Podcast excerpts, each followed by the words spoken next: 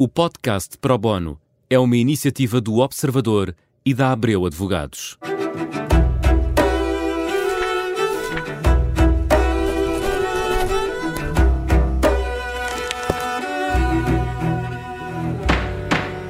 Bem-vindos a mais um Pro Bono, um programa em que procuramos responder a dúvidas uh, jurídicas, mas não só. Hoje uh, vamos olhar para uma dúvida e para um tema que está na ordem do dia, sobretudo quando se fala de seguros e seguros multirriscos, eh, seguros para habitações, para empresas.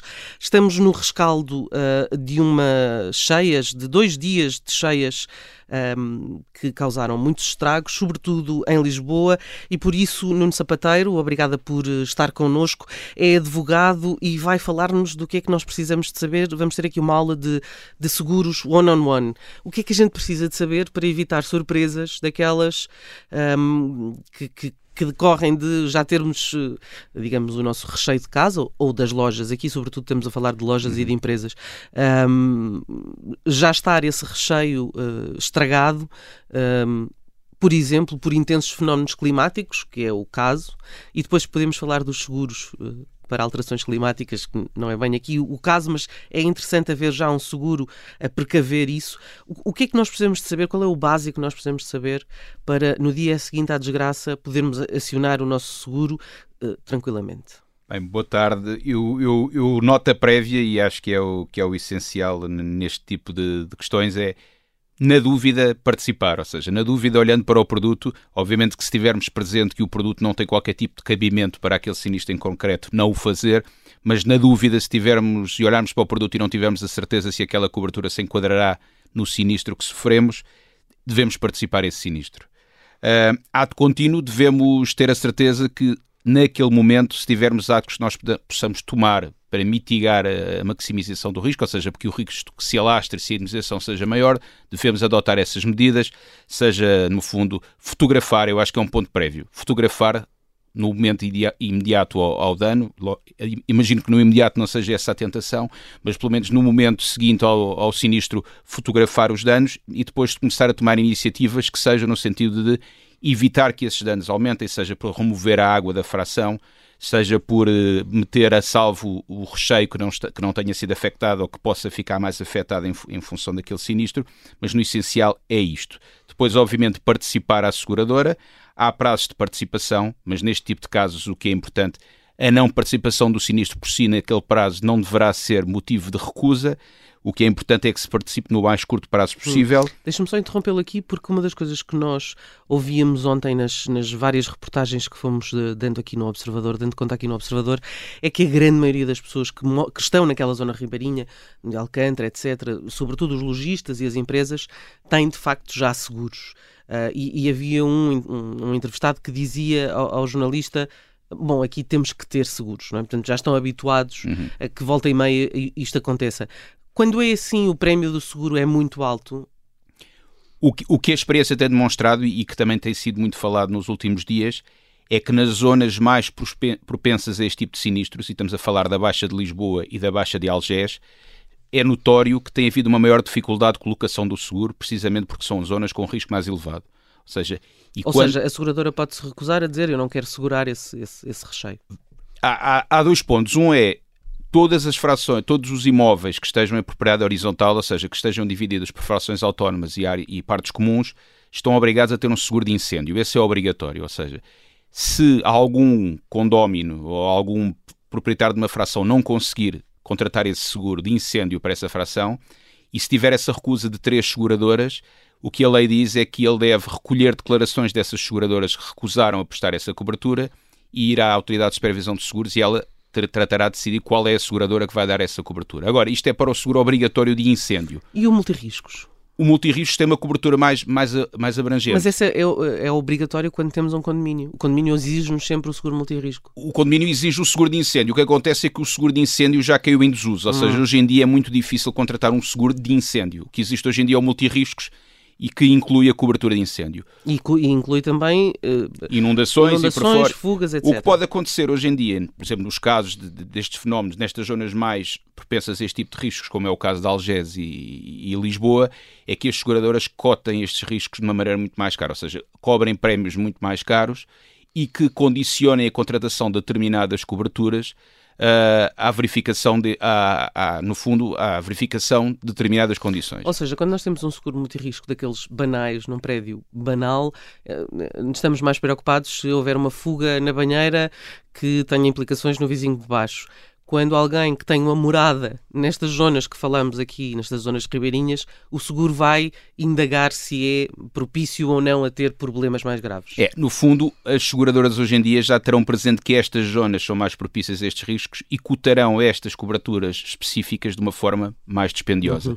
Outro aspecto que é importante e que eu também não posso deixar de referir é cada vez mais as pessoas têm que ter presente, e aqui aplica-se a empresas ou, ou, ou pessoas particulares, que o seguro é um, é um, é um contrato dinâmico, ou seja, é preciso, é preciso que se olhe para o contrato quase numa base, não digo diária, mas mensal, e que sempre que exista uma atualização do recheio na casa, ou seja, que se fizer uma compra de mobília nova ou que tiver feito, inclusivamente objetos de valor, são bens que se devem ser autonomizados na apólice e com valores e, e, valorados separadamente. Quadros, joias. Quadros de valor, joias, alguns relógios.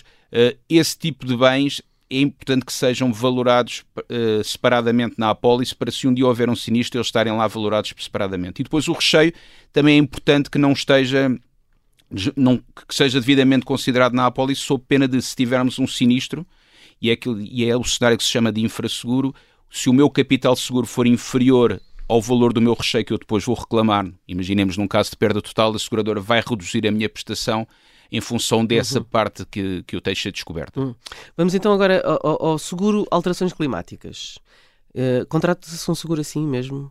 Não, o que acontece hoje em dia é que, em função das alterações climáticas, cada vez mais a cobertura de inundações, tempestades e fenómenos naturais é vista de outra maneira mas por causa das alterações climáticas e não por fenómenos ditos naturais? Não, eu acho que é por causa das alterações climáticas. Ou seja, o que acontece hoje em dia é esta cobertura não faz parte, digamos assim, da cobertura base de uma apólice e acho que a tendência do mercado futuro é, da mesma maneira que existe uma série de coberturas base numa apólice de multirriscos que falávamos há pouco, que é o incêndio, as inundações, os fenómenos naturais cada vez mais têm que ser parte das coberturas base destas apólices e não estarem sujeitos a, às pessoas quererem contratá-los à parte, porque uhum. isso propencia a não contratação, porque o princípio hoje em dia é em termos de seguros, é as pessoas só contratam os que são obrigatórios uhum. e quando não contratam os obrigatórios só contratam a cobertura base e não incorrem em custos adicionais. Mas vamos falar de um que não é obrigatório e, no entanto, tem tido um crescimento exponencial, um, nomeadamente para as, para as famílias,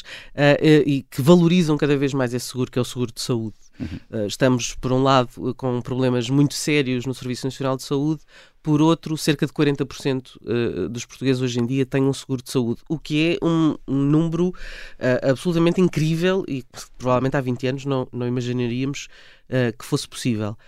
Também aqui há, há, há muita variedade Uh, e hoje em dia há cada vez mais seguradoras, não só seguradoras, supermercados, etc., uhum. que oferecem já ou planos de saúde ou seguros de saúde. E, e, isto tem alterado muito o mercado? É assim, há, há, eu diria que há dois, três grandes prestadores, mas no essencial o que, há, o que há a ter presente aí era como dizia, ou seja, a crise do SNS, todo este problema que temos vivido das urgências, do, da, das listas de espera, potencia muito este, a contratação dos seguros de saúde, que são o seguro que mais tem crescido.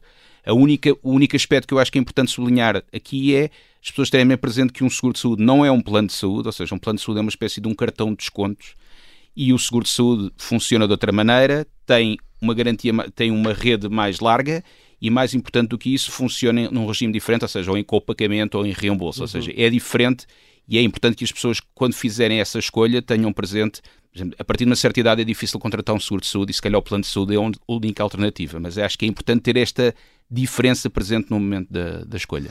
Porque o nosso tempo é curto, temos que fazer aqui uma rápida incursão pelos riscos uh, cibernéticos, uh, porque é outros dos seguros que, uh, enfim, só pode estar na berra hoje em dia, tendo em uhum. conta as notícias que têm surgido nos últimos meses e nos últimos dois anos sobre problemas exatamente nesta área de empresas, e não só, e também de entidades públicas e particulares que são apanhados completamente desprevenidos.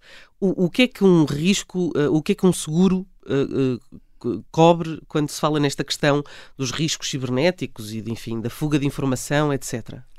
O, o, seguro de riscos cibernéticos, como diz, é, é, é, o seguro que neste momento está, digamos assim, como os corretores costumam dizer que está em hard market, e isto quer dizer que está com cotações muito elevadas devido à, à massificação deste, de, de, deste, deste risco.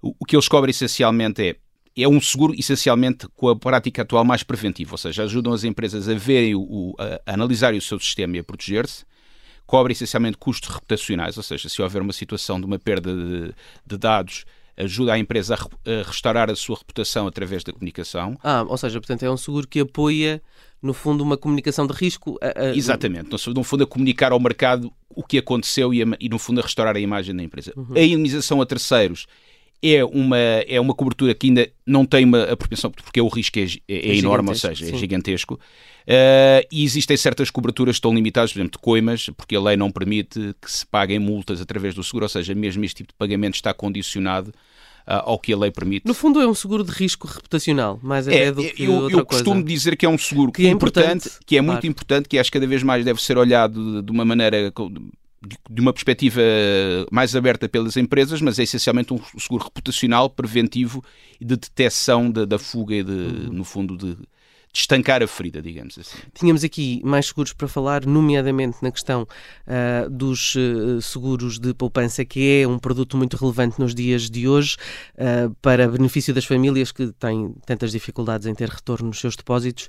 Mas o nosso tempo é muito curto, chegou ao fim e eu agradeço-lhe por ter estado com, connosco e o Pro Bono volta para a semana com mais temas, com mais dúvidas jurídicas e com mais sugestões. Até lá.